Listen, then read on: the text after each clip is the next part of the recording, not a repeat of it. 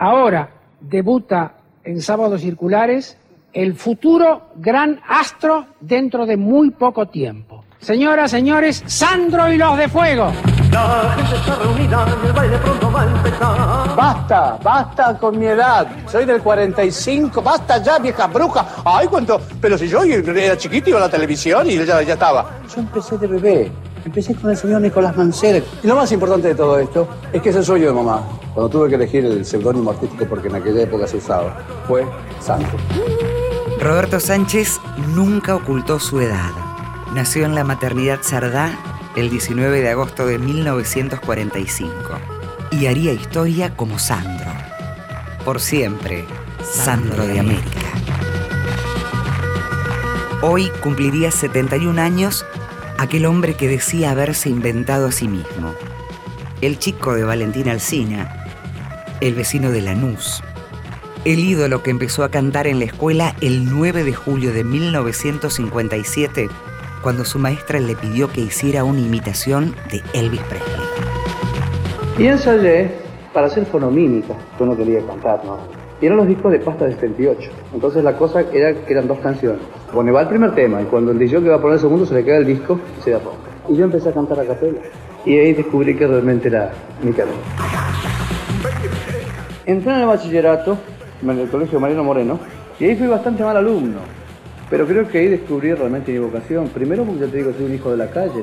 Entonces cuando ya tuve yo la elección si quería estudiar o quería trabajar, elegí estudiar. Quizás por aquello de cómo es posible que si no estudias no llegas a nada de esas cosas, ¿no? Que te inculcan con mucha sabiduría los viejos. Pero no era para mí. Te invitaré a bailar rock and roll, nena. Vivió el frenesí que generaban los movimientos pélvicos de Elvis y la Beatlemanía.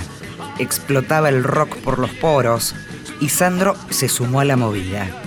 Palpitaba al ritmo de una corriente musical que en su propio país molestó a algunas agrupaciones pseudo-moralistas que veían en Sandro una mala influencia para los jóvenes de entonces. La presentación de Sandro y los de Fuego en el programa Sábados Circulares, conducido por Pipo Mancera, fue el puntapié inicial de una carrera que lo llevaría fuera de las fronteras.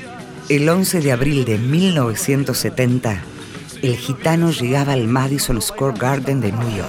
Desde el Forum del Madison Square Garden en la ciudad de Nueva York asistiremos al primer recital que vía satélite brinda un cantante en el mundo. Aquí está el ídolo de América.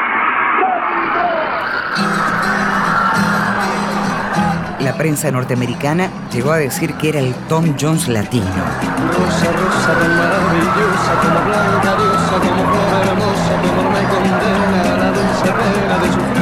El Madison deliraba. Rosa, rosa, dame de tu boca esa furia loca que Cacho Fontana fue el elegido para presentar a Sandro aquel sábado de abril, mientras los norteamericanos seguían por televisión el lanzamiento del Apolo 13. Fui a presentar ese, ese espectáculo al Madison, que fue después de una entrega de premios que hizo Canal 9. Pues yo le digo a Romay, ¿quién va a presentarlo a Roberto? Y él me mira y me dice, vos. Ay, rosa, rosa. La popularidad de Sandro se mantuvo intacta hasta el día de su muerte. En una de tantas entrevistas periodísticas, le confesó a Antonio Carrizo que sus canciones podían cantarse con el ritmo del 2x4.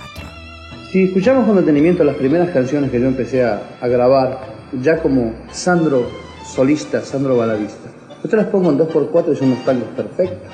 Y Alfredo de Angelis, con la voz de Alberto Cuello, grabó Quiero llenarme de ti. Quiero llenarme de ti. Sandro vivió 64 años. Llegó a fumar 80 cigarrillos por día desde los 13 años. Sus pulmones dijeron basta el 4 de enero de 2010. Se dio el lujo de cantar con los rockeros de otras generaciones, que le reconocieron haber sido el pionero del rock en idioma propio. Pero yo me quedo bailando, bailando en la vereda. Dando vueltas, saltando hasta las estrellas.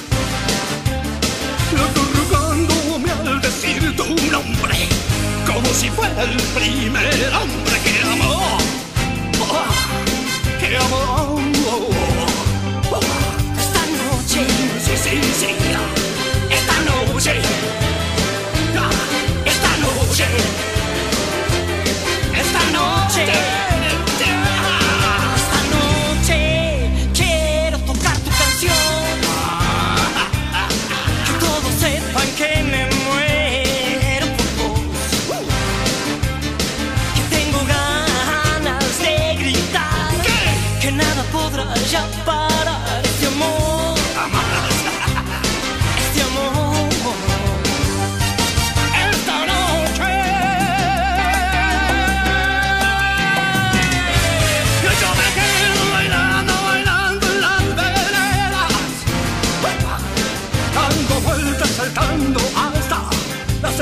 estrellas. Las no van a decir tu nombre como si fuera el primer hombre.